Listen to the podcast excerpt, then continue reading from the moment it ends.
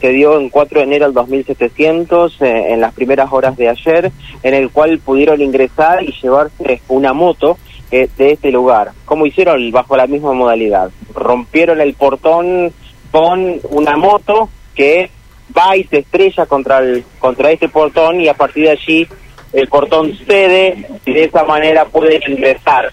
No es la primera vez, ya lo hemos contado, esta modalidad que está surgiendo hace por lo menos hace un par de semanas y que se está repitiendo en la ciudad de Santa Fe, bueno, se ha repetido ahora en 4 de enero del 2700. Y en estas últimas horas también hubo una rotura de un portón de un edificio que está a 200 metros hacia el norte, en 4 de enero del 2900, y allí pudieron llevarse una bicicleta que estaba estacionada dentro de este estacionamiento.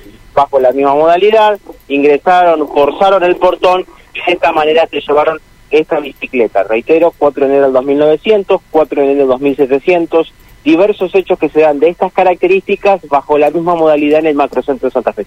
Sí, claro, sí. Eh, realmente es así, Mauro. Bueno, lamentables episodios, ¿no?